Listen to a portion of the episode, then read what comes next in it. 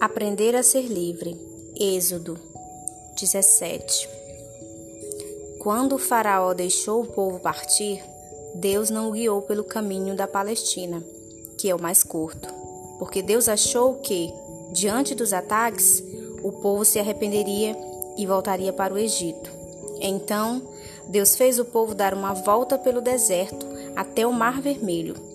Os filhos de Israel saíram do Egito bem armados.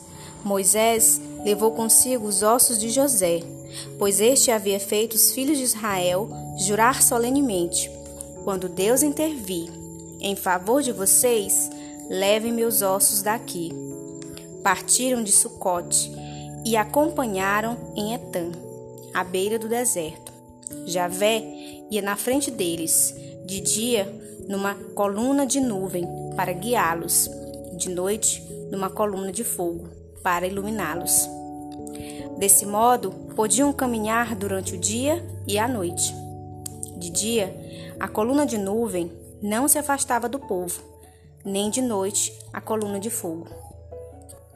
Toda mudança, ela exige uma nova e profunda educação. E o deserto ele será sempre o lugar para aprender a amadurecer a vida em liberdade.